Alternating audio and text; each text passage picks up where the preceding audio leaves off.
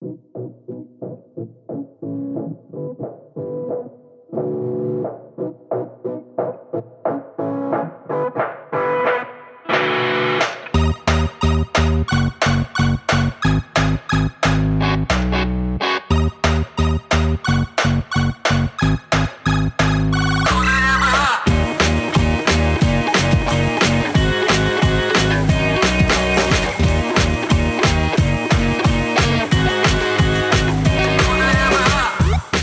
привет!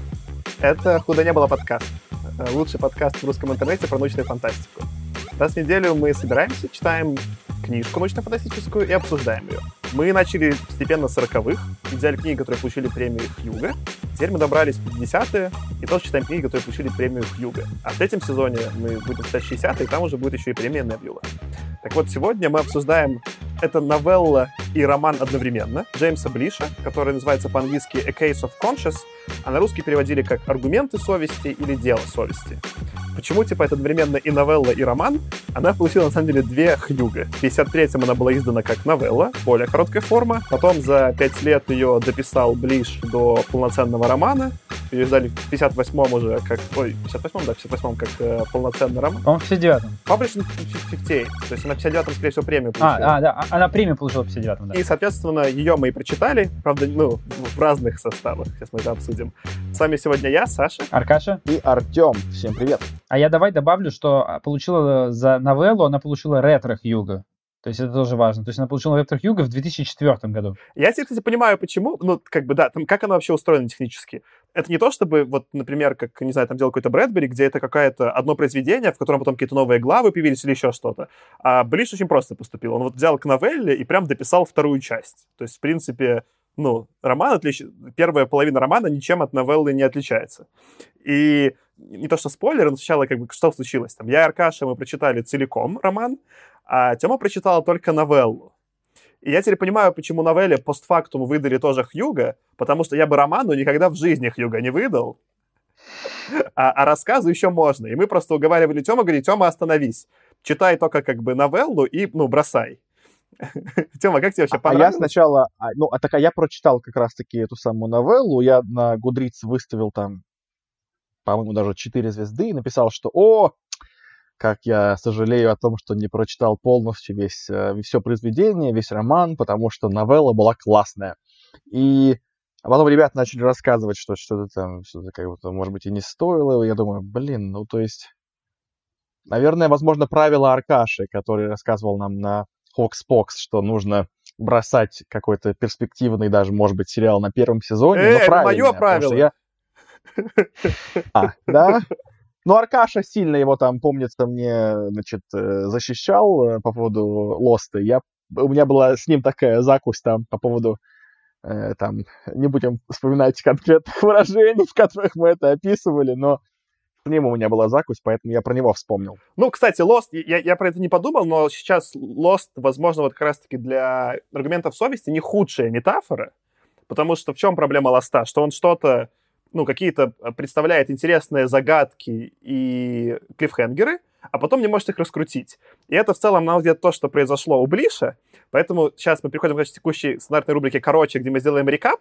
Но мы, конечно, сделаем его хитро. Сначала Тёма, мне кажется, довольно легко сделать рекап как раз-таки новеллы, а потом я попробую вообще понять, что происходило, ну, дальше, но я не обещаю, что у меня получится. У Блиша не получилось, у меня точно не получится. Окей.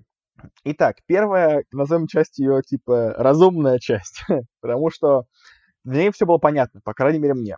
Итак, у нас э, на дворе 2049 год, и на планету Литию направляются с Земли четыре человека. Они являются такой командой, которая, как я понял, это такая особая группа, которая просто направляется, ну, то есть не в этом составе, но не обязательно в этом составе, но типа есть какое-то такое объединение, которое на разные планеты отправляется, новые планеты, которые находятся в системе, для того, чтобы определить, что с планетой делать. Либо ее признать как э, там, планетой, на которой можно высаживаться зем- землянам, либо можно там как-то ее использовать в корыстных целях, либо ее можно э, никак нельзя использовать, и нужно скорее отправить в карантин и так далее такие как бы ученые. И, собственно, эти четыре человека — это ученые.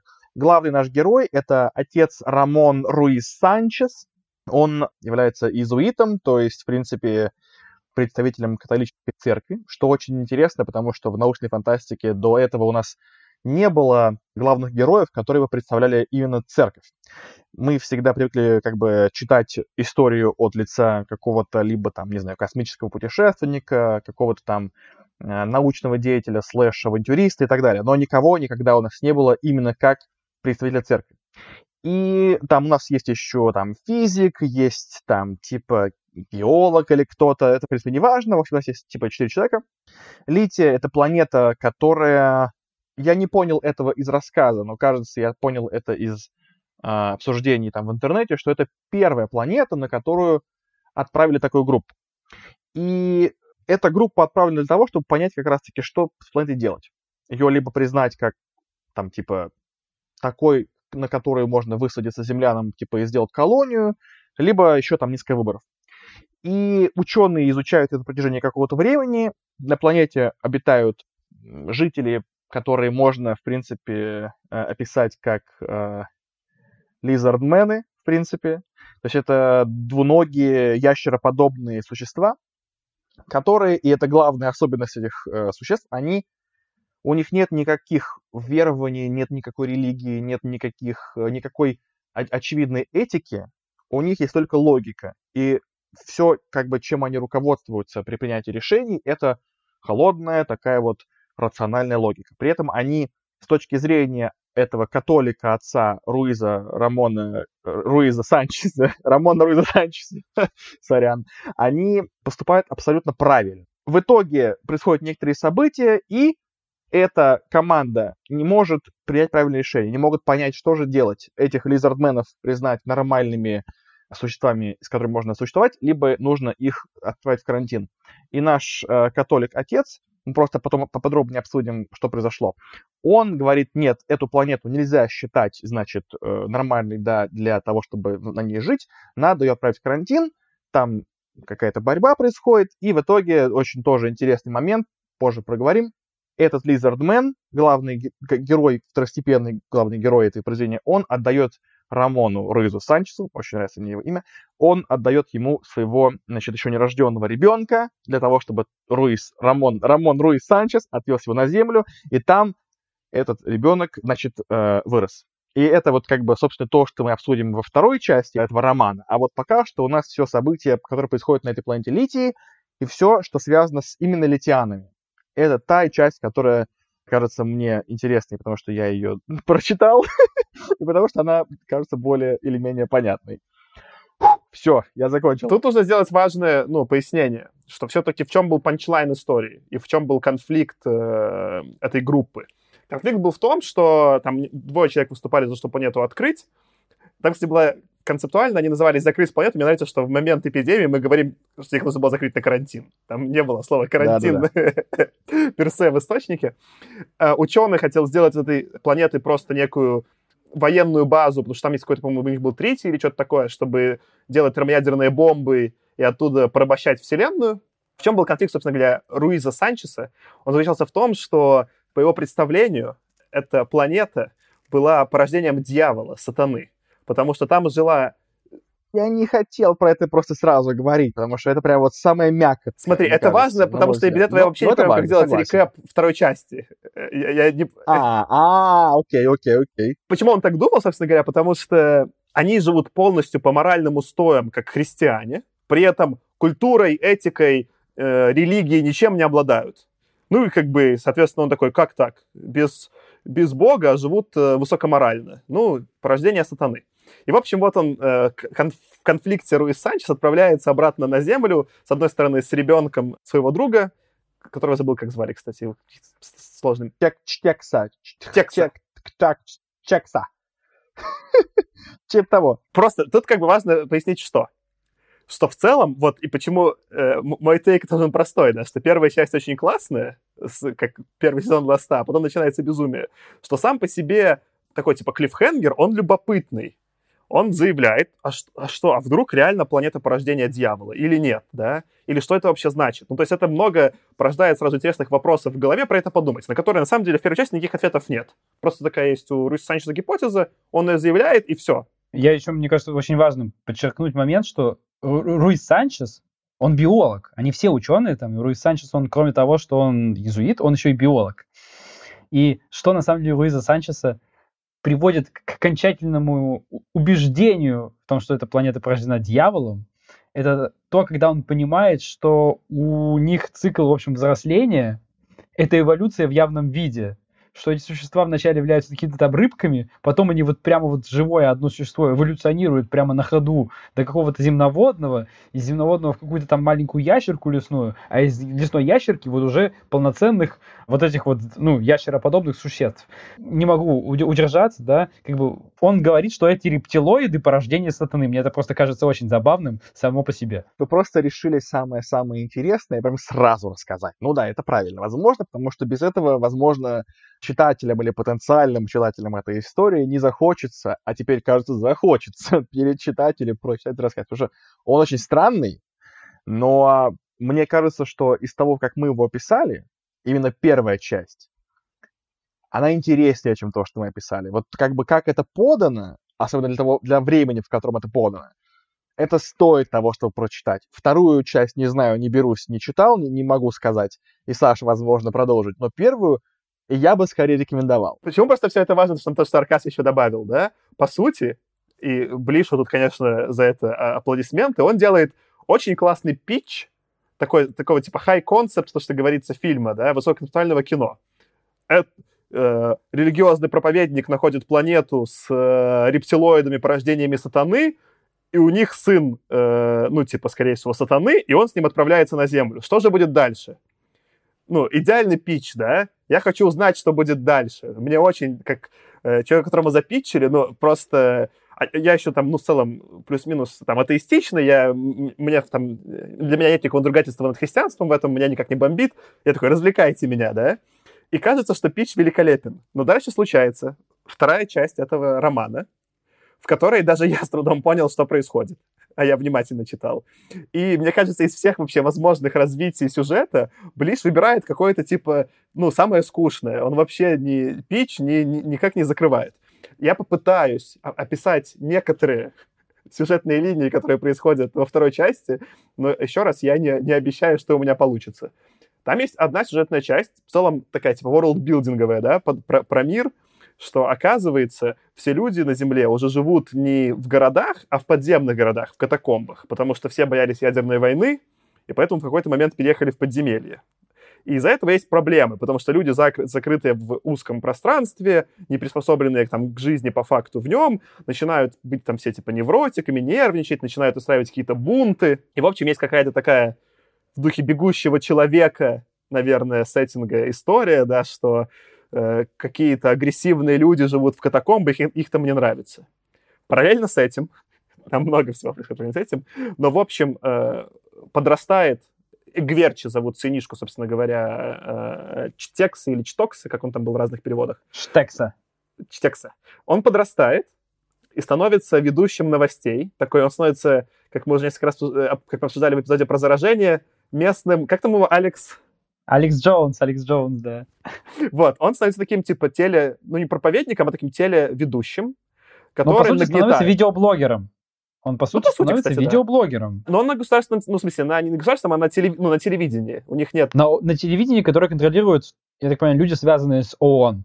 А ООН, по сути, управляет всей землей теперь. И, в общем, почему- почему-то этот Игверчи вырастает э, странным персонажем, там не, не очень понятно, но там какая-то есть типа замеса, что большинство людей на планете, чуть ли не треть уже, они какие-то умалишенные, как там, там их по-разному обзывает э, Блиш, он называет их маньяками, умалишенными, это даже не я придумал, это как бы примерно цитата из текста.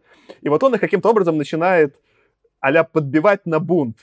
Дальше есть какая-то безумная сцена, которая вообще непонятно к чему, где он отправляется на э, секс-наркотическую вечеринку, это Тыгверчи, там вообще непонятно, что происходит, я ничего не понял. Э, но он, вот после нее начинается почему-то бунт после этой вечеринки. И дальше, во время этого бунта, убивают всех действующих персонажей, кроме, собственно говоря, Руиса Санчеса. И в этот момент Руис Санчес узнает, что... А нет, ну все, кто были на Земле, умирают, а выживает только э, Руис Санчес какое-то время Игверч устраивает бунт, его все пытаются поймать, не могут. Он пытается его поймать, не могут. А ученый, которого... Как звали физика, я забыл. Мишель? Не, Михелис нормальный, который отправился, неважно. Ну, короче, который был физик, который хотел устроить ядерную... Вот, Кливер. Кливер, Кливер. Кливер, собственно говоря, я прочитал, типа, в двух переводах, у меня поэтому смешалось э, имена. И Кливер отправляется, собственно говоря, на эту самую э, Литию, когда он там находится, под шумок, с каким-то другим чуваком, Руис Санчес успевает изобрести средство радиосвязи, которое работает быстрее скорости света, точнее мгновенно, независимо от того, что происходит. Только не Руис Санчес изобретает, а другой персонаж. И вот мне кажется, что его описание хорошо иллюстрирует стиль Блиша. Сам этот персонаж вообще почти никак в событиях не участвует, но нам рассказывают, что он на самом деле муж той дамы, устроившей ту самую безумную вечеринку в начале второй части книги. Причем совершенно непонятно, зачем вообще нам дана эта родственная связь, она никакой роли дальше не играет. А, там его в разных местах еще в романе называют двумя разными именами, но утверждается, что это один и тот же человек, и при этом еще все говорят, что это граф Овернский. Хотя и говорится, что звание графа уже ничего не значит, но все же все называют его именно графом Овернским. И вот в романе у Блиша полно таких безумных моментов. Он, по-моему, с подачи все-таки Руис Санчеса это делает, и, в общем, у них появляется эта связь, и они по этой связи успевают позвонить на Литию, я уже не помню под каким предлогом, я запутался там примерно в середине, и видят, как э, запускает свой эксперимент Кливер, но Кливер обсчитался. А, да, и туда... А, еще, да, но чтобы это было полностью безумно. Туда после всех гонений успевает еще на каком-то сверхсветовом корабле отправиться и Гверчи. Он каким-то образом под шумок успевает прилететь на Литию в последние три страницы, ровно к тому моменту, как Кливер запускает свой эксперимент, а Кливер обсчитался, и поэтому планета взрывается в термоядерном взрыве. И вот на это смотрит Руис Санчес, все мертвы, а он такой ништяк. Подожди, И- ты а еще какая про- планета взрывается? Лития. Важно, что в момент, когда Руис Санчес понимает, что сейчас, возможно, она взорвется, он по указанию Папы Римского читает молитву изгнания дьявола из планеты Лития. И в этот момент, после этого сразу она уничтожается. И А, на да, да. этом закрывается сюжетная арка персонажа Руиза Санчеса, потому что он все время думает, а мне вот как бы что теперь? Всю эту планету уничтожить, потому что если же она создана дьяволом, значит мой обряд изгнания экзорцизма вот этого, он сработает ведь? И он типа срабатывает. Ну, там ты такой- как будто, да, непонятно, что это сработало. Это Кливер взорвал или это экзорцизм хорошо Руис Санчес провел, неясно.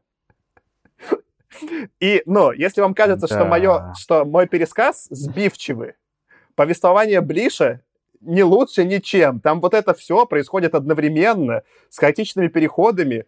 И, ну, а в дополнение ко всему этому, типа, вот я потом про это просто будет мой отдельный тейк, это моя была, наверное, любимая часть второй части, там еще под шумок, собственно говоря, Агронский, по-моему, да, Агронский сходит с ума, и описано, иди, ну, все, описано обычно от лица, э, ну, типа, Руиса Санчеса, да, а там описано почему-то от лица Агронский, из его головы, как он сходит с ума.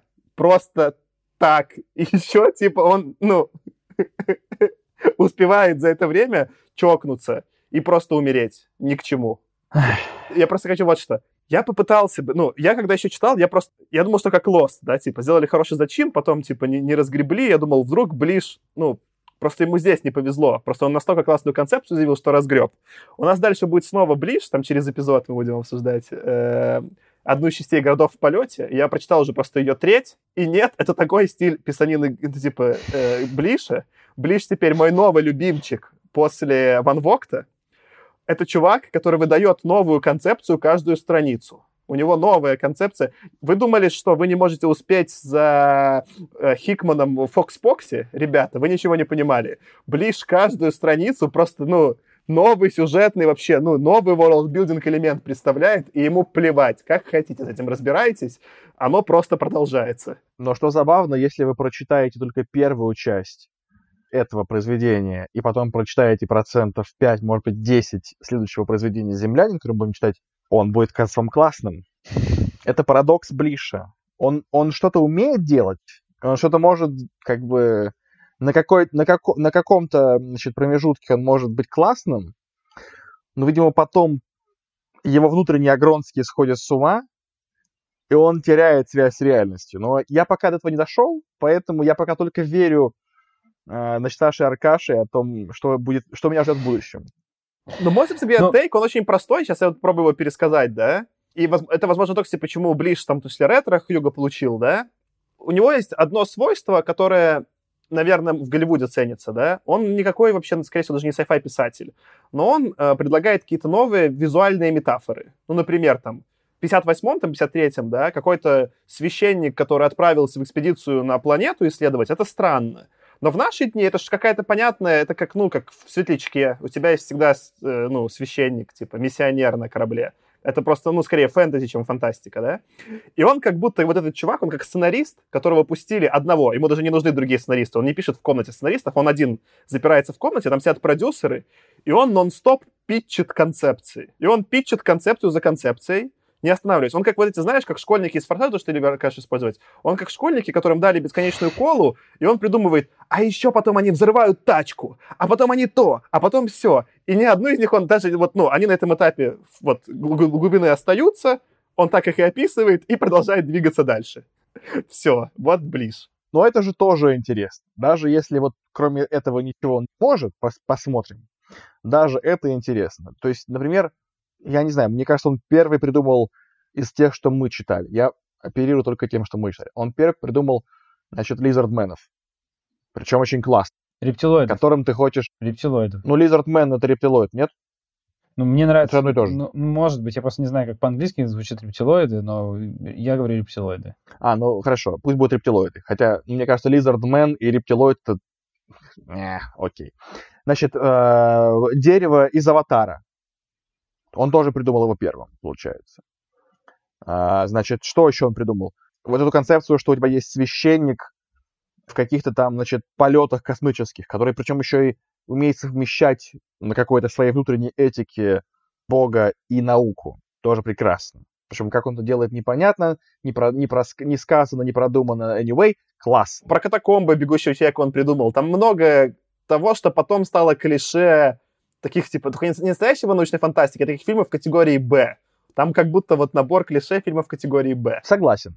Мне вот в этом всем...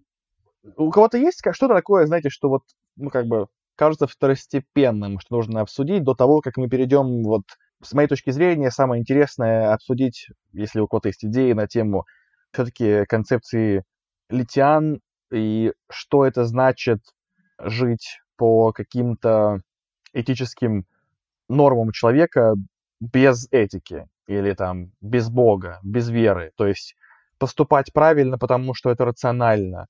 Я не знаю, вот эта вся, вот эта вся тема с литианами, вот эта вся вот эта вот эта концепция, что а потом она отдал ему еще и своего ребенка для того, чтобы он понял, что все это как бы чисто рационально, не пойми что. Я не знаю, вот это все вот, как кажется мне самым главным, может быть, у кого-то есть что-то, что... Ну, я вот хотел бы еще по-быстрому сказать.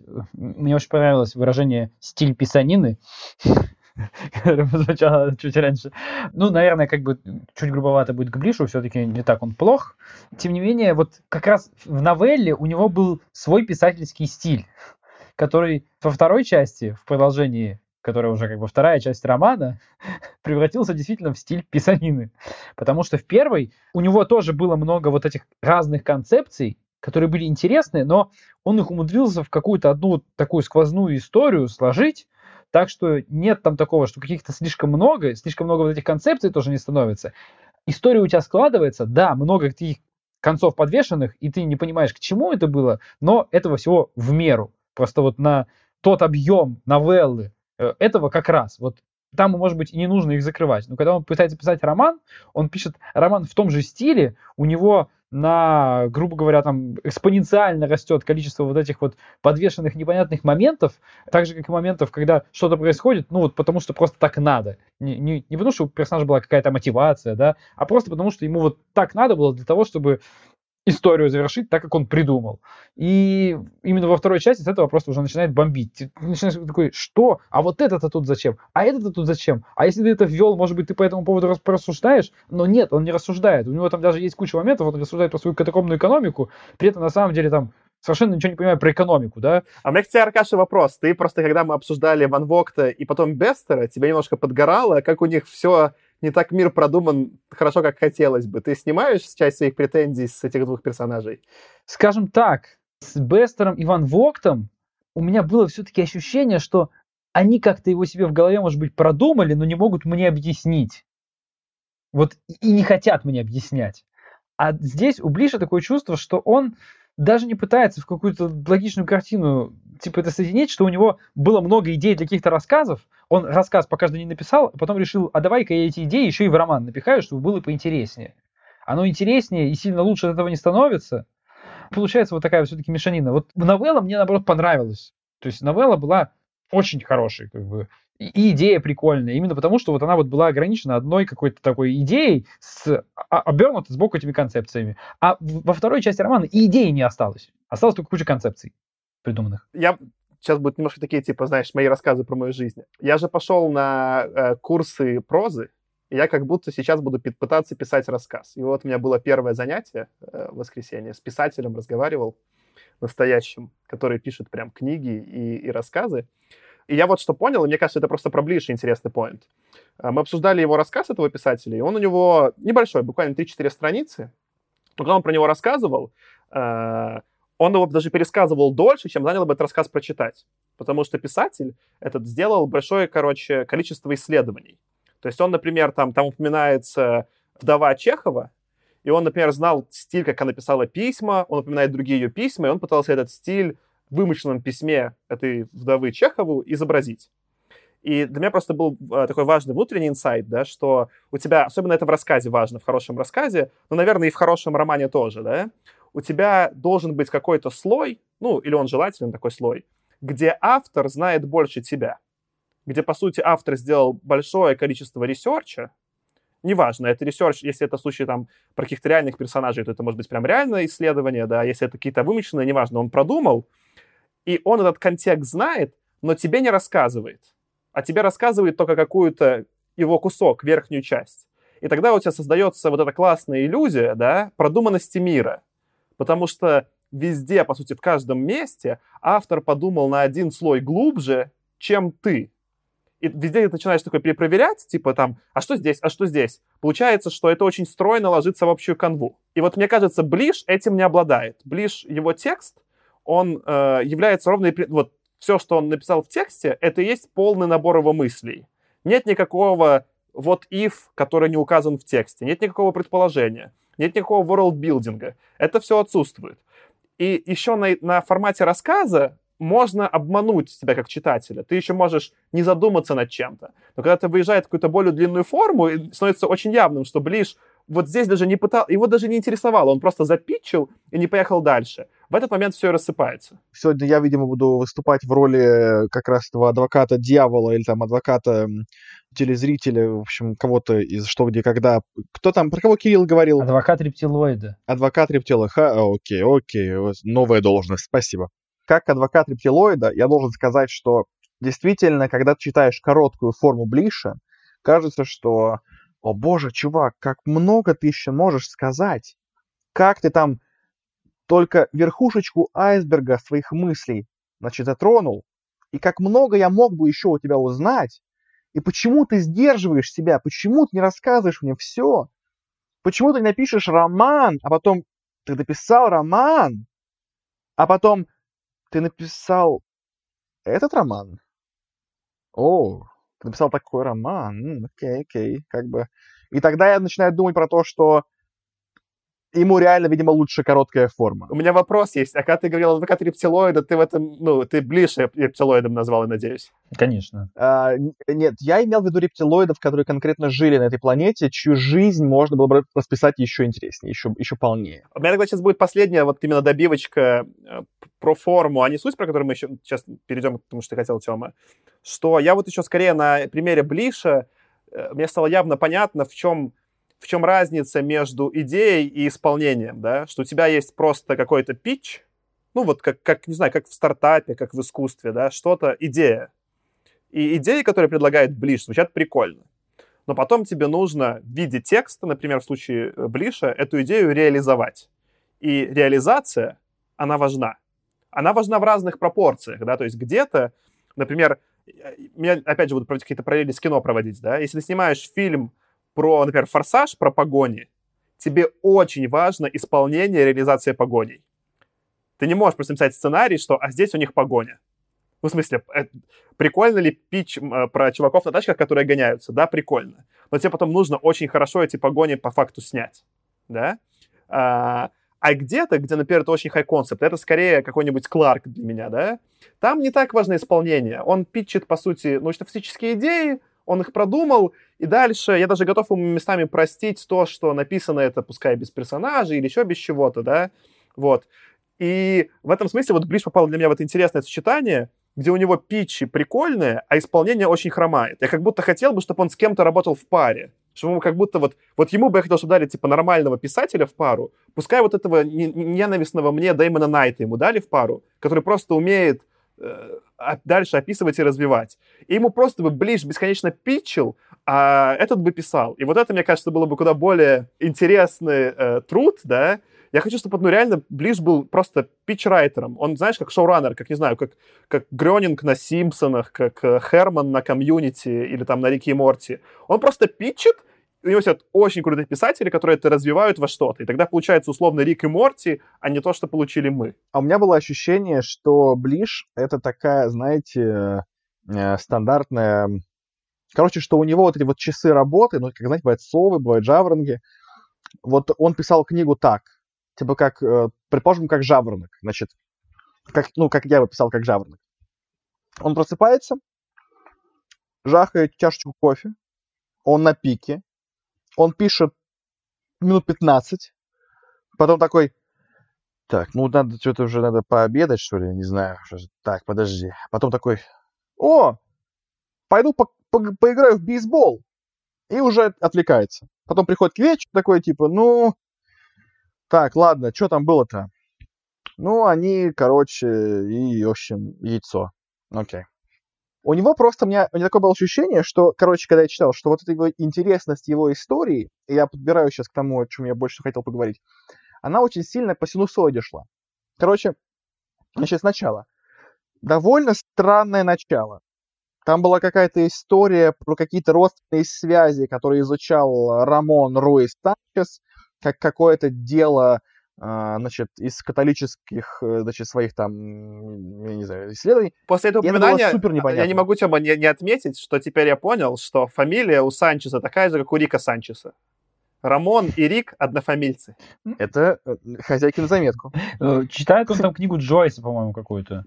Ничего не понятно. Я вот, я даже, я даже не пытался понять, если честно. Это, возможно, мой косяк, но я это прям прочитал, не понял и не захотел пересчитывать, чтобы вникнуть. Прям вот не хотел. Подожди, подожди, тут, тут важная ремарка. Я просто загуглил, и это культовая книга Джойса, которую никто не читал, и в которой весь, весь смысл, но это в целом такой был Джойс как писатель, и поэтому, на самом деле, Джойс хочу в какой-то момент почитать.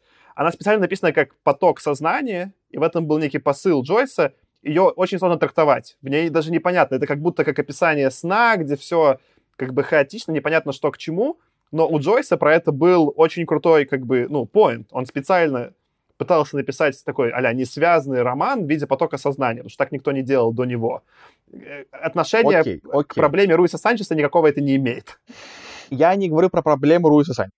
Я говорю про то, как пишет конкретно Блиш в этом маленьком произведении, и начало это выдрано из контекста. То, что он цитирует э, Джойса даже, или там, не знаю, Бероуза какого-нибудь, там, кто там еще из битников писал типа, в потоке сознания. Это прекрасно. Это он показывает свою эрудицию, это замечательно, я только могу преклоняться. Но то, зачем он это делает, я не понимаю. Но потом он просто говорит, это сатана. И я вот, вот, вот это все, вот это вот, вот это вся вот, вот эта э, чехарда, вот это вот эти американские горки, они мне казались интересными. Я вот все, ну, то есть я сначала думал, так, ну ты, ну, очень как бы сначала нагнетаешь, потом у тебя провал, потом нагнетаешь, потом провал, потом, значит, сатана, мы с яйцом улетаем, и дальше я думаю, да господи, что же ты придумаешь, братан? Да на, на, что же ты сделаешь со мной? Ты же, да я уже на весь еле держусь а потом вы просто Ничего. говорите, что все полный отстой, полный отстой. Мне здесь кажется очень важным, быстро вот я добавлю, что по сути эта новелла, это же в некотором смысле тоже анекдот. Потому что ты сидишь и думаешь, а что же там вот этот Руи Санчес про них понял-то в тот момент?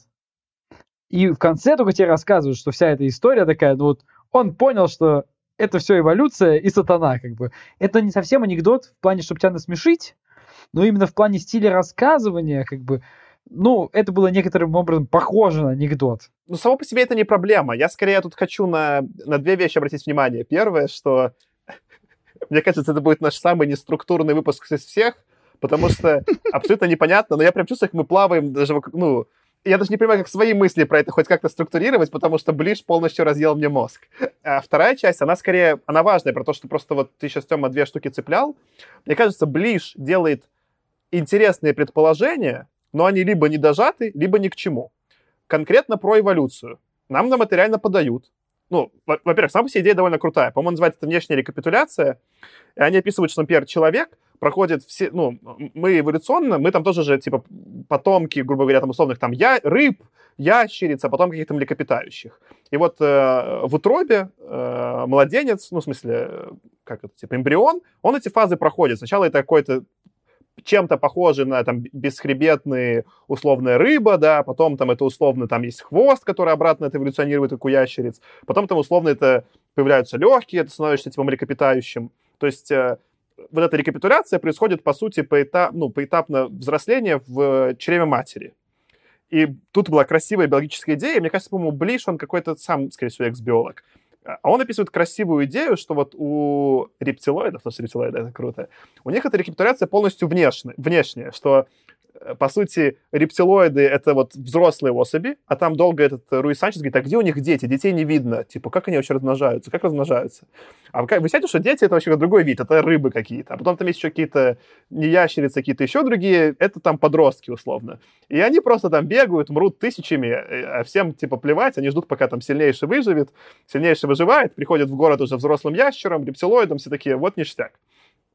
Сама по себе идея вот, наверное, вот эта часть, она самая научно-фантастическая. Это прям какое-то ну, допущение, что если рекапитуляция будет внешней, да?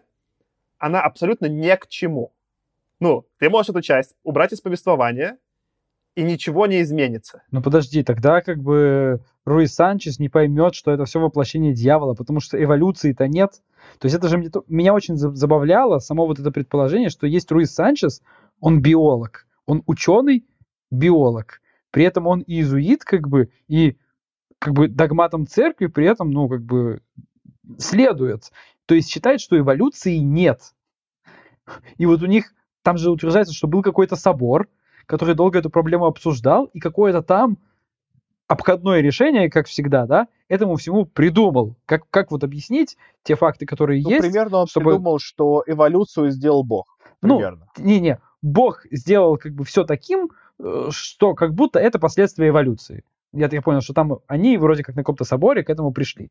Вот. Это, вот эта сама концепция, мне кажется, прикольной. То есть, а, что там же еще есть и другие иезуиты. Во второй части там тоже кто-то из наших персонажей э, какое-то время сидит у какой-то компашки, тоже иезуитов-исследователей, там, тектонических плит или еще чего-то. То есть там он набрасывает такую идею, что вот в этом будущем, через сто лет, да, после того, как он пишет, на самом деле вот церковники, да, то есть священники стали существенной частью науки. Это довольно забавная, прикольная концепция. И он еще как бы говорит, что вот, ну, происходят какие-то такие, ну, с точки зрения церкви, изменения там в толковании каких-то вещей, которые, в принципе, с наукой умудряются уживаться. Эта концепция прикольная, и он ее не успевает ничем испортить, да, в некотором смысле, за первую часть.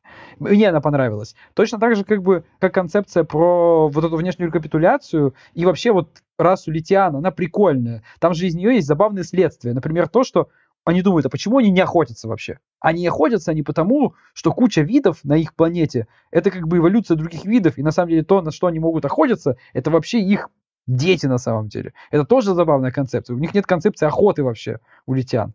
Это прикольно. Так еще раз, смотри, все вот эти допущения и про внешнюю рекапитуляцию, и про охоту, они как научно-фактические допущения прикольные. Но для главного панчлайна, а главный панчлайн был то, что там, типа, чуваки соблюдают 10 заповедей, не являясь католиками. Это не нужно. Это да, это согласен. Ну, просто он, он же в этом сомневался еще, но убедился он за счет того, что увидел эволюцию в явном виде. И он такой видит, ну, если эволюция тут в явном виде наблюдается, значит, это точно дьявол сотворил. Да, но моя проблема с Блишем, что вот эти его подводки, они, знаешь, они как плохая экспозиция в плохих фильмах где, чтобы какую-то дырку закрыть, какой-то персонаж просто говорит, а это потому что вот это. Ну, можно, ну, то есть, как бы, технически Ближ как будто там посвязывал кончики, да, там, ну, эти ниточки друг с другом, но в целом на самом деле нет. Он, типа, вокруг главного панчлайна это было ни к чему, просто написал какой-то кусок. Э, но есть, как бы, ладно еще это, ладно, короче, просто конкретно про внешнюю рекапитуляцию, это был момент, который мне было интересно читать, независимо даже от того, что он во вне, в общем сюжете есть или нет, ну хотя бы любопытно. Где меня как бы посыпало, где он сделал предположение, на мой взгляд, важное, да, интересное. Немножко издалека начну. Почему, типа, со мной вообще тема срезонировала, да? Я сейчас как-то там изучаю сам тему духовности, и она в целом довольно любопытная. И мое пока представление такое, может быть, немножко дурацкое, да, что мы можем тему вообще какой-то религии разделить на две части. Некая духовность и некоторая внешность в виде церкви. Он зацепляет несколько опи, потому что вот Руис Санчес, он прямо иезуит, да? И мне, конечно, ближе интересно э, духовное, которое рассуждает про сознание, мироустройство и так далее, да? Но есть еще какая-то составляющая просто внешняя, атрибутика того, как церковь происходит. И в целом по тексту в нескольких местах Ближ делает заявление, что ему как будто интересна не только внешняя атрибутика. Я даже записал себе какие-то например, вот цитату я записал себе, которая мне показалось, оказывается, нечто большее, чего потом в романе, к сожалению, не увидел. Как члену ордена иезуитов, даже здесь, в 40 световых годах э, от Рима, Руису Санчесу было известно о знании кое-что такое, что Кливер никогда не узнает. То, что любое знание проходит оба состояния. Преображение из шума в факт и дезинтеграцию назад в шум. Между этими состояниями происходило лишь изобретение разнообразных формулировок. Бесконечная серия крушений теорий и была результатом этого процесса. Остатком была вера. Если забыть все, что потом за скобками указывает э, и творит безумие Ближ, то сама по себе концепция интересная. Потому что есть философский вопрос, из науки, ну, сейчас как бы научное познание, и в том числе научную фантастику, стало таким доминирующим. И оно презентует на какое-то более глубокое понимание мира, чем какие-нибудь духовные практики. При этом де-факто можно построить аргумент, что ну, наука построена, ну, она на таких же китах э, мифических построена, как и религия, да, что по факту есть просто какой-то научный метод, его используют, но у нас есть только фальсифицируемость, нет верифицируемости, мы на самом деле про никакую теорию ничего не знаем, теория все время меняется, и мы вообще используем просто какой-то искусственный вымышленный язык, чтобы описывать реальность. Возникает куча философских вопросов и проблем, почему этот язык вообще может результат типа реальности презентировать, супер интересные темы для обсуждения. И как будто вот этот параграф, ну, который начал коротенький Блиша, заявляет, что у него даже есть какая-то трактовка этого, да, что вот как на это смотрит Юзуит Санчес, да, что он понимает, что ученые — это проповедники просто другой религии. И им, пока они увидели свой, выучили язык, в эту секунду кажется, что они познали что-то. Но потом будет вторая фаза, где либо там научная концепция сменится, либо что-то еще, где снова как бы появится шум. Очень круто, да, если бы вот реально про это потом хоть немножечко бы рассуждал Ближ, это было бы очень круто. Но он это просто декларирует, а потом его интересует исключительно внешнее проявление именно, ну, типа, религии, церкви. Как, кто там, что там, какие там, что там Рим сказал этому условному там Санчесу, да кому, ну, в смысле, неинтересно, потому что я вот там, типа, в отзыве писал на Goodreads, что у меня скорее, я сейчас играл в такую игру Devil May Cry. И там как бы тоже они используют японцы ужасно, типа, христиан, ну, типа, берут христианскую символику и очень, ну, по сути, наверное, представление типа религиозных людей даже кощувственно ее используют. Там, короче, есть божественное создание, демоны, они с другом сражаются. Это все сделано как-то очень дико, но это как бы сделано смешно, да? Японцы, потому что им, на самом деле, плевать на католичество, да, они используют эту символику новым интересным способом, что-то такое добавляя а реально Ближ ничего интересного про христианскую символику не добавляет. Мне нового контекста тоже не добавляет. Окей, забыли про часть, поговорить с мной про сознание Ближ. Но нет, Ближ типа заявляет суперинтересные темы и бросает их на полпути. Я просто кусок, где меня это больше всего покоробило, ладно, еще мы оставим за скобками типа религию и там духовность, да, он начинает рассуждать про общество литян, и там, естественно, кроме того, что они там живут по заповедям, да, он там делает несколько крутых про них предположений, что лицане, вот то, что ты говорил, Тёма, суперрациональные. И он прям явно проговаривает, что у литян нет искусства, нет соревнований, нет спорта, нет биржи, потому что у них очень стабильная экономика, да. А дальше он говорит, что ему что-то пытался объяснить, по-моему, как раз-таки э, Чтоксе, Чтексе Санчес, и он не мог, потому что у литян нет метафор.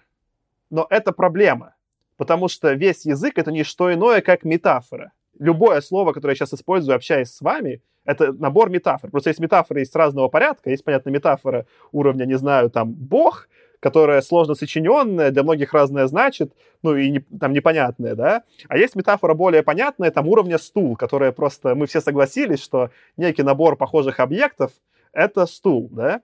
Но это важный аналитический вопрос, типа, что будет с литианами, если у них нет метафор? Что такое вообще нет метафор? Как они вообще язык создали, да? И вот этот набор супер важных, на мой взгляд, э, следствий, которые нужно было продумать, чтобы сделать этот мир интересным, он просто оставляет и говорит, ну, у них не было метафоры, они говорили на языке. Я такой, Блиш, ты чего? Э, Саш, э, вообще, просто совсем согласен. Я мог бы возможно, подискутировать на тему метафоры именно чисто в прикладном каком-то смысле, что... Ну, то есть философски я с тобой согласен, я понимаю, что ты хочешь сказать. В защиту Блиша. Метафора, как бы, насколько я понимаю, в определении это когда мы а, употребляем слова в каком-то переносном смысле, чтобы описать что-то, что мы видим. Язык в этом смысле, в философском смысле, конечно, тоже метафора, но в прикладном смысле, когда мы говорим «стол», мы не используем это в переносном смысле. Для нас это слово «стол» — это и есть этот объект. То есть если бы мы сказали... Ну, я не буду пояснять метафору через ну, определение, понятно, что метафора... Все понимают, что такое метафора. Но то есть я имею в виду, что э, стол в смысле описания словом стол это не метафора, это название, как мы это понимаем, конкретного объекта конкретным словом. Аркаш, давай. Мне кажется, что мы сейчас можем в терминологические и философские дебри уйти. Мне хочется добавить все-таки по поводу метафор, что это уже слишком вот глубокий уровень, на котором Блишу неинтересно. И вот обсуждать вот такие моменты в тексте Блиша, это вот как раз не нужно, потому что у него действительно очень много вещей, до которых, если ты начнешь задумываться, ты понимаешь, блин, да это же не работает, Блиш. То есть, как бы там куча же вещей. Почему четыре концепцию из четырех человек, которые умудрились разосраться на ровном месте, которые друг друга обманывают и вообще все какие-то странные, четвером отправили на первую планету с разумным видом для того, чтобы принимать решение, что с ней делать всей Земле. И почему всей Земле это настолько неинтересно. Да, там, там это, это просто, ну, знаешь, это то, что вообще на поверхности лежит. Там еще куча других концепций. Мне, на самом деле, я понял, что вот первую часть можно умудриться с удовольствием прочитать без этого, вот просто не думай лишнего. И вот тогда... Первое... Не думай блишнего. не думай блишнего. И тогда э, новелла вот э, читается отлично. Ты как бы берешь то, что он тебе рассказывает, думаешь, о, прикольно, классные идеи. Там, ну, там много классных идей, на самом деле, вот и про философскую, да, историю было э, много, и там, на самом деле, много мелких вещей, где, которые он набрасывает, которые тоже довольно интересные. Ну, то есть, в частности, то, как развивались технологии э, забавным образом у литиан, да, из-за того, что у них не было, например, железа. Какие науки у них развивались, какие нет. Это очень тоже там прикольные концепции, пока ты не начнешь закапываться вглубь. Скорее всего, это все поломается, но если не задумываться слишком глубоко, оно прикольно. У него, я еще вспомнил, тоже много мелких вещей, которые вообще, опять-таки, в рассказ никак не влияют, не устраиваются. Там, где, помните, Руи Санчес рассказывает по поводу часов, которые вот раньше у него есть часы с кукушкой, а, а, а есть новые часы. Он рассказывает про так называемую методику запланированного устаревания, в рамках которой в будущем вещи специально стали делать такими, чтобы их все время приходилось обновлять и покупать новые. Ну, тут можно передать прямой привет всем обновлениям операционных систем на наших телефонах и всех других девайсах. Это, это, это вообще мне, как, кстати, вот он так угадал, мне прям очень понравился тот момент. Это было в самом начале, и я еще как бы, ну, Так это еще Little Black Bag угадал. Да, да, да, да, да, но здесь это прям у него было описано прям досконально, очень прикольно. И вот у него много такого в новелле, но закапываться не нужно. И поэтому я вот с метафорами вообще даже пропустил, потому что в тот момент я перестал задумываться настолько глубоко. Перехватил инициативу, Аркаш, просто. Зачем я тебе слово дал? Вообще не понимаю. Короче, Саш, полностью с тобой согласен. И вот из-за того, что ты все это проговорил, вот у меня вопрос теперь. Вот он вот вытекает. Что ближе ты хотел сказать? Это, это не смысле, что там какой-то наводящий вопрос. Мне реально интересно у вас узнать. А, он говорит, что у нас есть религия, которая находит мир, который не может объяснить, э, как действует. И из-за этого она просто говорит, а, это сатана, закрываем. Потому что если мы его не закроем, то, вероятно, он повлияет на, на Землю таким образом, который, видимо, отвернет людей от религии в сторону рационального, логичного там какого-то подхода. Поэтому мир мы закроем, а сына сатаны возьмем с собой на землю. Ну, это же было типа контрабанда. Мы же как бы ну, случайно все выяснили. И тем не менее, какая основная мысль-то у Блиша? И вот я вот пытаюсь понять, и что-то у меня какие-то сомнения. Не понимаю. Мне кажется, у него вот этой мысли нет, в этом и проблема. Я просто хочу немножко еще... Мне кажется, то, что Аркаша сказал, важно. Ты говоришь, Аркаша, типа, не задумывайся, да? Типа, как ты сказал, у тебя была какая-то более точная дата, типа, не, не закапывайся, да? Но мне кажется, что ты не можешь... Ближ был свободен в выборе тематики, правильно? Если ты выбираешь тематику духовности и философии, и ты такой говоришь, я шучу про метафизику, но сам я, ну, если ты такую тематику заявляешь, то тебе хотя бы нужен какой-то дополнительный уровень метафизичности, чтобы это вообще втащить. Если бы он так делал, если бы это была вот шутка, например, помните, мы читали про, которые там кораблями чуваки менялись, рассказ, потому что они хотели войну устроить. Да, первый контакт. У того чувака я к нему за это бы не докапывался. Он, ну, типа, он предложил такую, типа, шутку не, не экзистенциальную, а тактическую, и пошутил. Все, я готов к нему не докапываться, да? Но, условно, я еще вот, типа, одно сравнение, которое у меня в голове появилось, я сравнивал Блиша с э, последним Спайдерменом, который был Far From Home, который мне очень не понравился. Там, сорян, немножко спойлер, если будет про Спайдермена, но не столько про концовку, сколько про, про сетап. Это давно было, уже посмотрели. Да, все, там сетап, что э, главный злодей Мистерио, он оказывается, по сути, ну, художником по спецэффектам. И они там все вместе рисуют спецэффекты. И это в фильме абсолютно не работает, ну, для меня, да, потому что ты не можешь смотреть фильм полный спецэффектов, который говорит про спецэффект на серьезных щах. То есть, ну, нужен какой-то уровень либо самоиронии, либо подмигивания зрителю про вообще слой, что это мы вам показываем сказку про делание сказок, да, это нужно очень аккуратно продать. Есть другой пример фильма, который смог это продать. Фильм «Матрица», да? Он тоже делает некое предположение про искусственность реальности, но и дальше ему приходится не просто декларировать философские темы, да, а разумно их вплетать в сюжет и делать отсылки еще на разном метауровне, чтобы это выглядело, ну, попаданием, чтобы это работало. Потом «Матрица» типа стала типа легендарным фильмом, да? Она не просто Платона поцитировала, она построила вокруг этого сюжет, она сделала типа отсылки к другим концепциям, и это круто. И для меня вот это просто очень странный выбор. Вы как будто берете тему, которая заведомо метафизическая, вы это понимаете, а дальше никак не используете.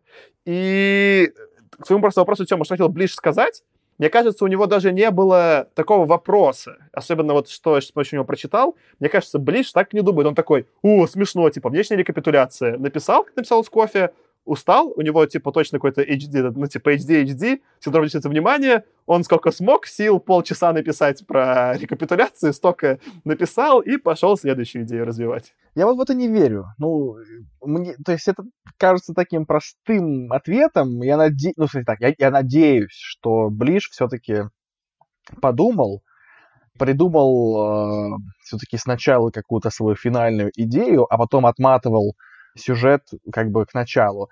И, наверное, в итоге, да, получился какой-то этот вот самый вращающий, бес... вращающий бесконечно волчок из Инсепшена, когда мы не понимаем, что конкретно он имел в виду, что церковь несостоятельна, что она не может смириться с реальностью, даже если вдруг увидит очевидный пример эволюции в реальной жизни только на другой планете, или что церковь можно все-таки помирить как-то с а, наукой, если а, у нас есть одновременно и изуит, и там микробиолог, там, кто он там был.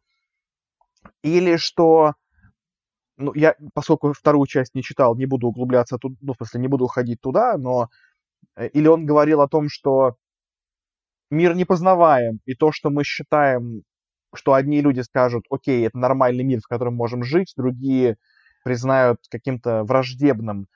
Короче, конфликт между вот как бы... Наверное, мне было бы более очевидно, если бы Руис Санчес не был главным героем. Тогда вот его взгляды были бы, ну, типа, а, окей, стандартно, значит, э, эти там злые сановники думают, что, значит, этот самый, это сатана, но наш-то главный герой, братюня, думает, что нормальный мир. И все понятный, понятный э, конфликт. А тут, что конкретно хочет сказать Блиш, я не могу понять до конца. И кажется, Тёма, что ничего и не пытается, потому что мне очень понравился на Goodreads, есть на английском отзыв чувака, который написал к Case of Conscious, но реально написал ко всем работам Блиша. Он прочитал дофига его книг, и он там описывает краткие сюжеты и как их Блиш реализовал. И там видно две вещи. Первое, что Блиш почему-то дико угорает по теме религии. Это тема, регулярно всплывающая в его работах. А второе, что ну, он там цитирует, не знаю, там 5-6 книг Блиша, и там везде проблема такая же, как здесь. Миллион заявленных тем э, с интересными типа панчлайнами, никак не раскрытыми. И он говорит, и в этой книге так, и в этой. Говорит, я, говорит, говорит ну вот там он какой-то один нашел у него рассказе, говорит, вот здесь он, говорит, вроде его хоть как-то можно читать, говорит, но везде так. И, судя по всему, почему-то Блишу, подгоре... ну, в смысле, ему было интересно писать в сеттинге религиозном, и вот так. Окей. Ну, мне кажется, все-таки вы, ну, я не совсем соглашусь. Все-таки, мне кажется, тут какая-то мысль была, и она как раз про... У него было некоторое желание поспекулировать именно с религией и религиозными догматами. Он сознательно, как мне кажется, берет персонажем Руиса Санчеса, чтобы сказать, что Руис Санчес сам по себе ну, не является каким-то там внутренне плохим и злым человеком, да. То есть у него есть некоторое вот это вот свойство, да, его, его, его религиозность. И есть вот фактически вот это вот э, раса литиан и религиозность Руиса Санчеса из-за того, что вот он наблюдает в расе литян, которая сама по себе, ну, я так понимаю, все-таки по мнению автора, да, не является, как это сказать, иллюзией дьявола, да, но заставляет, вот в том числе Руиза Санчеса, ученого, думать о ней двойственно и вообще не понимать, что происходит. Мне кажется, он все-таки хотел показать, что даже в мире, когда там религиозность, вот эта религия сплелась с наукой, да, и как будто бы научилась ей не противоречит, все равно вот такие противоречия найдутся и которые окажутся, ну, приведут к катастрофическим последствиям, потому что на самом деле приводят они к последствиям катастрофическим. Правда, во второй части это приводит к последствиям таким не это совсем, и это вдвойне странно. Э, просто там получается, там-то совсем получается анекдот, да, когда планету взрывают, потому что ее взрывают, но при этом Руи Санчес читает вот это вот экзорцизм и, и как будто ее взрывает, зачем это нужно и что он хотел этим показать, я окончательно перестал понимать. Но, мне кажется, все-таки поспекулировать он хотел именно на эту тему. Другой вопрос, что он в процессе может быть, мышления и написания этой истории настолько раскрутился по настолько странной орбите вокруг нее, что от этой истории почти ничего не осталось. И если от нее еще было что-то в виде каких-то там философских интересных заходов в, в новелле, то в романе не осталось вообще ничего. В, в романе как будто бы ты... Он начал писать вообще какой-то безумный экшен, при этом без какой-то совершенно мотивации происходящего. Мне на самом деле даже вот этот бунт, который устроил Эктверчи, он, он мне чем-то Джокера напомнил. Но только проблема в том, что Джокер безумный, и, и он как бы в этом некотором образе, в некотором смысле шарм персонажа Джокера, да, он просто безумный, потому что он безумный, как бы, и это пугает в некотором смысле, и с другой стороны, это некоторым образом, ну, почему-то очень странно привлекает персонажа Джокера, да. А, здесь Эктверчи делает то же самое, но вообще непонятно почему. Для меня, на самом деле, было полной загадкой мотивация действий вот этого Эктверчи. Почему это так? Ближе это то ли не интересует, то ли он сознательно не пытается нам это объяснить, но это просто был какой-то трэш и угар. Как бы экшен ради экшена, форсаж ради форсажа. Тут именно про то, как он устраивает бунт. У меня еще такая, ну, с Джокером супер классное сравнение, но у меня такая претензия. Все-таки в Джокере привлекательно еще то, что он реально безумен, и то, что он делает, это очень такое из рук, ну, типа, вон выходящее, да? Из ряда вон выходящее, господи, не могу правильно метафоры. Я разучился после рассказа Бриф ближе использовать метафоры, ребят, прикиньте. Важно что? Что действия, которые делает по факту Гверчи, чтобы устроить бунт, они даже менее провокационные, чем сейчас делает этот вот Алекс, сегодня говорю фамилию, помоги мне. Алекс Джонс. Алекс Джонс он выглядит как такой, знаешь, современный, ну, ну, в России, типа, даже бы его на Первый канал не пустили, он был слишком бы, типа, вдумчивый и гверчий, да? То есть ты читаешь такой, он просто, ну, такой, типа, ну, он, он меньше правдоруб, чем этот герой э, из «Заражения» в современном фильме, да? Ну, что-то там, чуть-чуть там, как правду что-то порассказывал. Чего так все психанули-то? Даже не, ну, непонятно. Да, я согласен. То есть у Джокера на самом деле есть какая-то своя философия. У Эктверчи нет ни философии, у него вообще нет никакого содержания, как мне показалось. Нам Блиш практически не рассказывает, что вообще Эктверчи на самом деле вещает наружу. Я только, э, я согласен с этим всем полностью, хотя я не читал вторую часть, и тем не менее должен высказаться. Джокер, на мой вкус, это не просто хорошее, там, талантливое, прекрасное произведение, которое показывает путь, э, арку персонажа. Это гениальное произведение.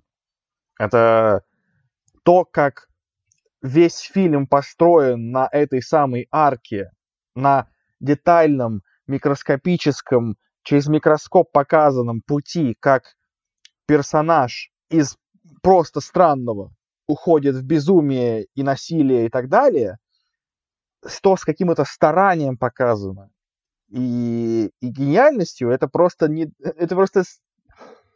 Это просто слишком высокое сравнение для этого произведения Блиша. То есть мы сравниваем, ну, очень, очень разные вещи, как мне кажется. И поэтому их очень легко сравнивать. Конечно же, э, Джокер обладает всеми этими вещами, которые вы говорите.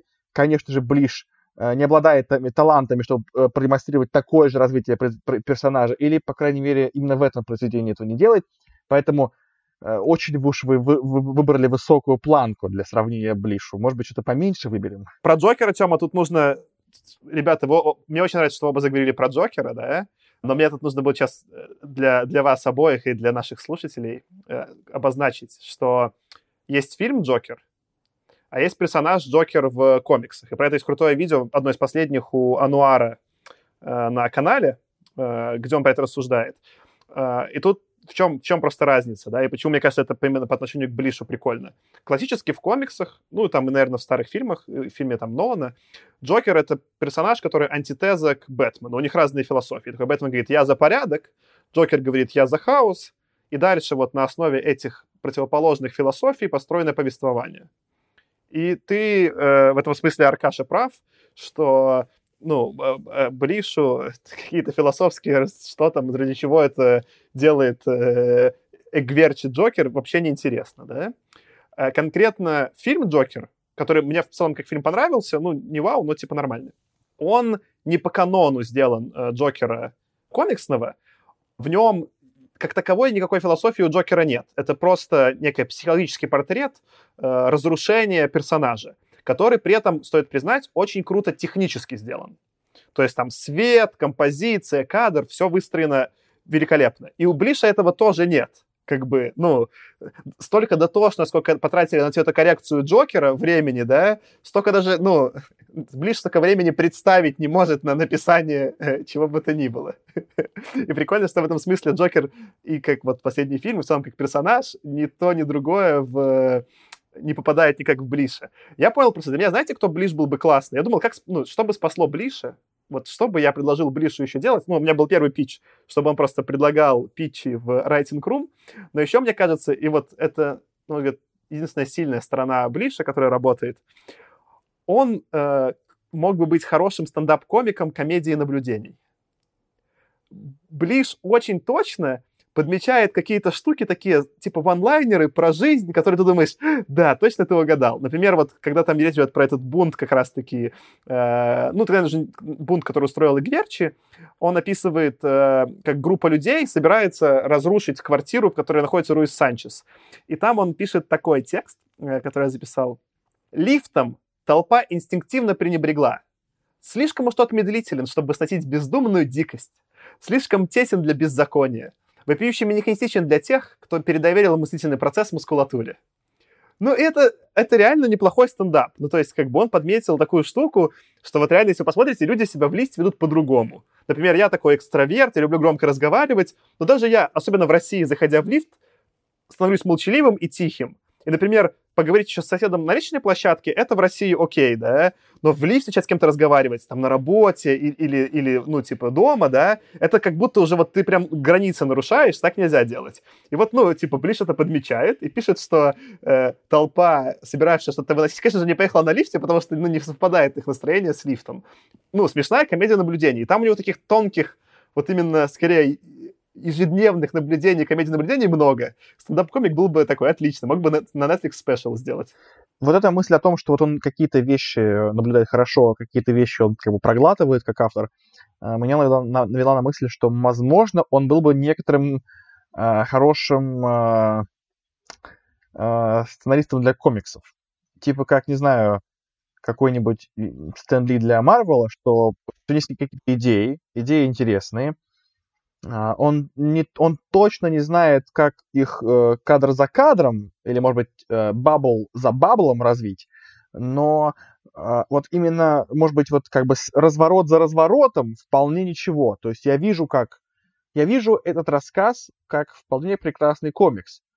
Мне уже нравится вот эта вся планета из лиан, э, значит, папоротников и болот, и лизардменов, как они хижины эти все, вот, которые такие, знаете, из, из каких-то там веточек сделанные, э, ну, только такие более-менее современные. Я вижу, я, я реально вижу эти раскадровки. И мне кажется, что вот как бы вот изображение, которое он передает, оно классное.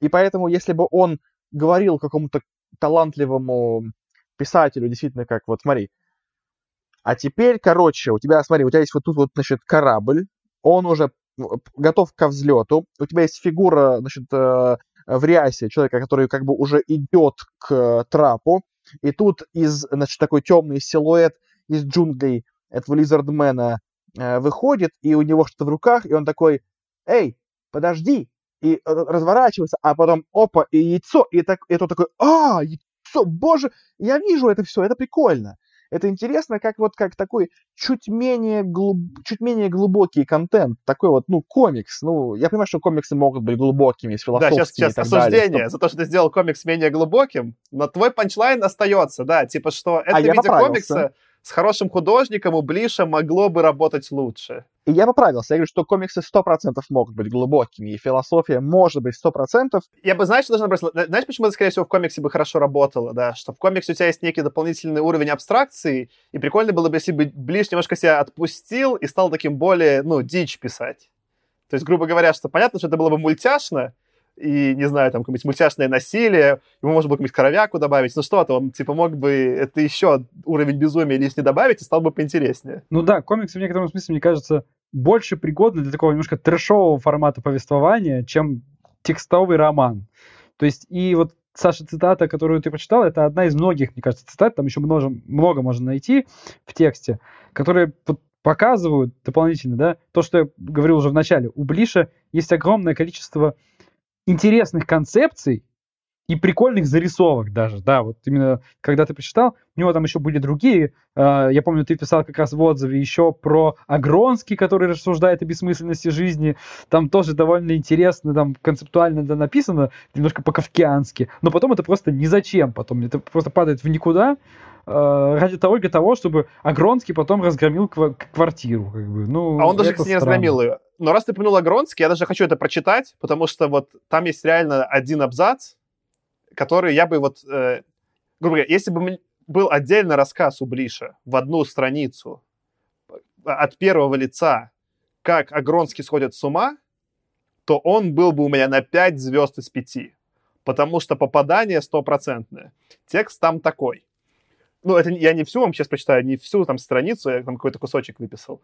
С течением времени Агронски пришло в голову, что он абсолютно не понимает, чем заняты ближние. А в редкие моменты, когда все-таки понимал, это казалось чем-то совершенно тривиальным. И зачем только люди подчиняются этой рутине? Куда они все так спешат? Тупая сосредоточенность, с которой стилистический троглодит отправляется на службу, отрабатывал положенное и возвращался на свою уютную коморку, казалось бы трагичной, не будь актеры столь полными ничтожествами. Энтузиазм, самоотверженность, крючкотворство, изобретательность, трудолюбие, с которыми люди без остатка отдавали себя работе, считая, что это важно, казались бы абсурдны, заставь себя Огронский подумать хоть о чем-нибудь на белом свете, заслуживающем подобной самоотдачи. Но теперь все, абсолютно все, на глазах делалось одинаково бесцветным. И это, на удивление, точный портрет описание ощущения философской бессмысленности жизни человека в депрессии. В принципе, это могло бы быть, ну, там, иллюстрацией к этому э, сборнику американскому этих сим, типа, симптомов, вот что при депрессии человек испытывает. И там, так, ну, типа, я вообще не понимаю, откуда такая точность в, вот, в описании, да, которая, правильно говорит Аркаша, Ангродский сходит с ума, и это ни к чему не приводит. И я там даже выписал, там скорее, ну, потом это все в одну фразу круто заложено, там написано, когда разочаровался в бифштексах, то не все ли равно, как там мясо отбивалось, жарилось, сервировалось и подавалось. Ну, это же просто заход на прям уровень буддизма. Чувак как бы описывает некую прям вот это буддийское противоречие, да, что если ты достаточно абстрагируешься от того мира, в котором ты находишься, то он тебе покажется довольно странным и бессмысленным. И вот эта неровность, с которой иногда такой, он настолько точно подметил, что такой читаешь и думаешь, вау, а потом он начинает писать как реально 12-летний школьник «Форсажа», это настолько просто э, попури, что я, я как будто, ну, меня прям выносило. Ну, меня даже напрягало больше то, что эти вещи, они потом идут в никуда. Потом, просто когда мы в следующий раз узнаем вот этого персонажа Агронски, оказывается, что он среди тех безумцев, которых каким-то образом науськал на общество вот этот самый Эктверчи. Почему это так? Ему только что было вообще на все наплевать. Каким образом Эктверчи его на это, ну, как бы науськал? Это вообще не объясняется. И это вообще непонятно. И вот в этом вечно чего-то не хватало в объяснении, что вообще происходит. И при этом не клеились, при этом были хорошие вещи у, Блиши, и они не клеились со всем остальным вообще никак. У меня внезапная, внезапная идея, внезапное предположение. Идея такая, что если... Мы знаем, что, значит, канон того, как писать хорошо, как писать плохо, ну, он очень давно. Что если научные фантасты просто не думали, когда писали то, что они писали, как о чем-то серьезном они думали. То есть вот они жили-жили, у них, были, у них была какая-то жизнь, как, какие-то интересы. Они встречались в своем клубе с друзьями, значит, с виски, они обсуждали там какие-то темы, они э, чем-то интересовались. Потом какая-то ну, у них была, возможно, там какая-то, ну, какой-то интерес к науке, они что-то там э, подумали и написали. И у них это было как, э, вот, вот как пошло, так и пошло. И у них не было такого, знаете, что а, давайте-ка я сверюсь с тем, что писали классики. У них не было этого. И вот мы когда говорим, что вот это было все ни к чему, мы часто это говорим, это все было там не раскрыто. Может быть, они вот реально не думали об этом. Может быть, это вот как бы вот, вот мы все еще в тех самых временах, когда жанр именно профессиональный жанр научной фантастики только складывался, что вот были энтузиасты, как если бы у нас были какие-то, знаете, фанфики на Гарри Поттера, да? Были какие, э, мы уже упоминали их, там странные фанфики были. Были какие-то люди, которые чувствовали себе, что горит во мне огонь прозы, напишу-ка я, но они еще не думали, а как правильно писать, как писать, как, писать, как пишут профессионалы. Поэтому у нас столько волнений. Возможно, как раз-таки через еще десятилетия мы увидим тех людей, которые как бриллианты уже э, как бы огранились, и они уже сверились с тем, как надо, и дальше у нас будет только лучше. Я думаю, что мысль в целом в верном направлении, но э, что мне просто хочется отметить отдельно, да, что общее, ну, типа, средняя температура по больнице в 50-е еще не вау, как и в 40-е, да? Ну, как бы мы еще не прогрели э, больницу научной фантастики. Там холодно, да? И у разных авторов что-то получается, что-то нет вот мы это обсуждаем, что какие-то куски они вообще не понимают, какие-то у кого-то получаются, там, не знаю, там, условно, там, Азимова получаются интересные миры и сюжеты, да, но мне кажется, Ближ прям выдающийся с точки зрения вот этого Pulp Fiction косячества. То есть я просто, ну, да, Тёма, они еще все не научились, но прям Ближ двоечник-прогульщик. У него прям неуд за поведение, и я хочу это отметить. Ну, не, я, мне кажется, ты все-таки слишком строг к нему. Было, смотри, в новелле все это тоже верно, но новеллу мне было интересно читать. И когда я закончил новеллу, у меня вообще не было негативных ощущений, несмотря на то, что большую часть того, что вот мы там критикуем, да, в некотором смысле ближе, оно верно и для новеллы. Поэтому мне кажется, вот его скорее там ошибка в том, что он это все вот растянул на роман и пытался вот в длинной форме доносить то, что он, он умеет доносить, ну, не очень хорошо у него получалось в этой длинной форме. Но в целом, с точки зрения идей, он крутой. И мне кажется, вот премию-то, да, все-таки я вот уверен, что основная его идея была вот про некоторое такое сплетание э, каких-то спекуляций о религии с, с научной фантастикой. И я думаю, что все-таки в первую очередь поэтому ему дали премию, потому что в целом даже сейчас, на самом деле, если мы там возьмем американского автора, который довольно смело будет рассуждать о религии, да, о христианстве, ну, его могут многие не понять. Но сейчас это еще нормально будет, ну, в принципе, восприниматься. Но это 53-й год. Американцы, в принципе, довольно религиозная нация на самом деле. А в 53-м году тем более. Поэтому в целом его эксперимент, вот этот вот научная фантастика плюс какие-то религиозные темы, он смелый и да, не получилось не все, но при этом это было довольно-таки интересно, на мой взгляд. Мне кажется, что довольно много чего мы уже обсудили. Как вы смотрите на то, чтобы постепенно закругляться? Ну что, тогда финальные слова?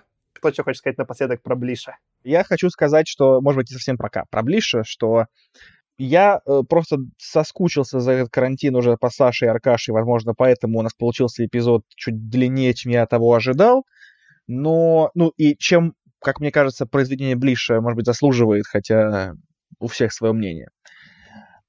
А, мне очень понравился переворот перспективы с какого-то там космического путешественника или просто ученого или еще кого-нибудь на именно церковника.